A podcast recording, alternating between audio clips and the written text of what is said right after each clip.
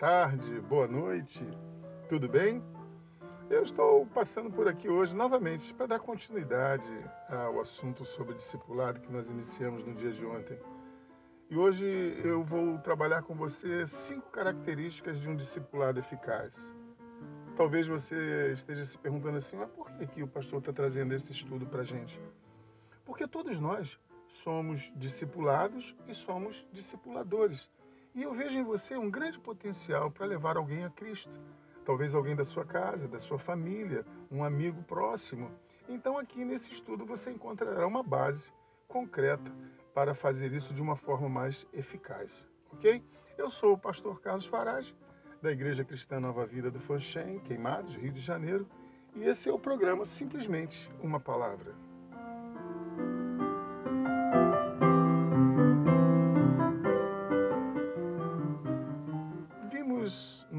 Anterior que discipular é levar pessoas a Cristo, a um relacionamento íntimo e compromissado com as Escrituras, ou seja, com os ensinamentos de Jesus.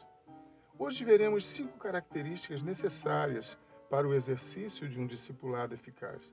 Obviamente, não são apenas cinco, existem inúmeras outras, mas abordaremos apenas cinco.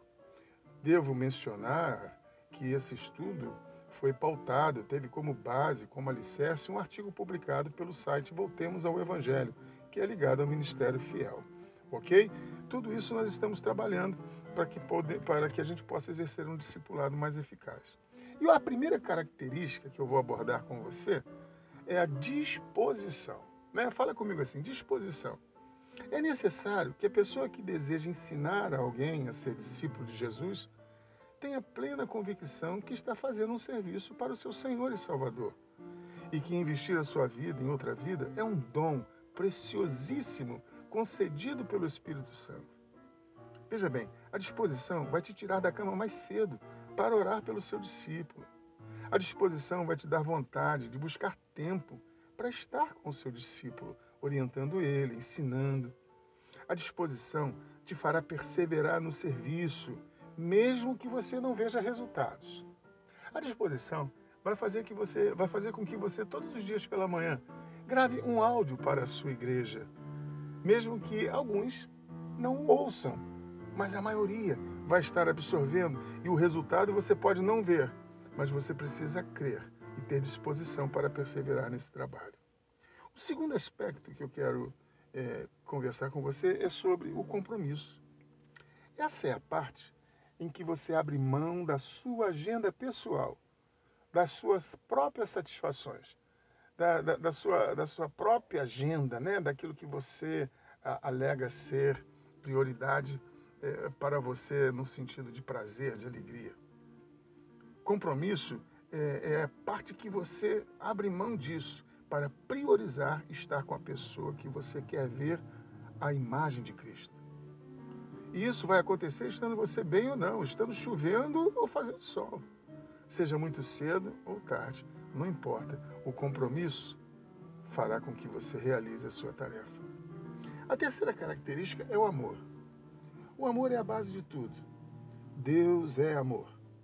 E por amor, é por amor que você discipula alguém, não é por outro motivo. Primeiro, porque você mesmo é amado pelo Senhor. Foi o amor de Deus para contigo que levou Jesus ao Calvário, a sacrificar-se na cruz. E esse amor gera amor e gratidão em mim e em você. Então é necessário pedirmos amor e termos amor. Não o amor televisivo, não aquele amor à base de troca, mas o amor que exige sacrifício, dedicação, ação e atitude. É o amor que alimenta o discipulado. A quarta característica é a intenção. Você pode andar com um irmão, viu? Você pode frequentar a casa dele, ser muito amigo dele, conhecer toda a família dele, conversar sobre Bíblia, sobre teologia, sobre vida cristã, mas isso não será discipulado se não houver intenção da sua parte de tornar essa pessoa uma seguidora de Jesus de tornar esta pessoa a imagem de Jesus. É preciso ter propósito claro, tanto para quem ensina, como para quem aprende. E o quinto e a quinta e última característica que eu quero falar com você é a misericórdia. Essa é a parte onde temos que perdoar 70 vezes 7, viu, meu irmão? Essa é a parte, talvez até mais difícil. A parte onde temos que perdoar 70 vezes 7. Nossos pecados, nossas fraquezas, nossas imperfeições se voltarão contra nós. As imperfeições de quem aprende se manifestarão no convívio diário. Tanto as nossas quanto a do discipulado vão ser manifestas, porque nós vamos estar num convívio diário. E aí nós precisamos perdoar. Precisamos exercer diariamente o perdão. Precisamos ter humildade tanto para pedir como para liberar, mesmo que o discipulando não lhe peça perdão. Volto a lembrar você que quem quer ser um discipulador precisa ser humilde. Humilde o suficiente para reconhecer que é tão somente um instrumento frágil nas mãos de um Deus forte. Amanhã estaremos dando continuidade com a parte 3. Eu espero que de uma certa maneira eu esteja ajudando você a ser um ganhador de almas, alguém que leva é, pessoas à presença de Jesus.